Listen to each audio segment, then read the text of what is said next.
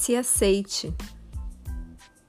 Faz parte do processo de se autoaceitar o reconhecimento de quem somos, vendo qualidades e limitações de uma forma boa, intensificando as qualidades, reconhecendo as limitações e sorrindo para elas, admitindo que tudo na vida está em processo de mudança e a limitação, qualquer que seja, amanhã dará lugar a algo melhor, porque estamos evoluindo.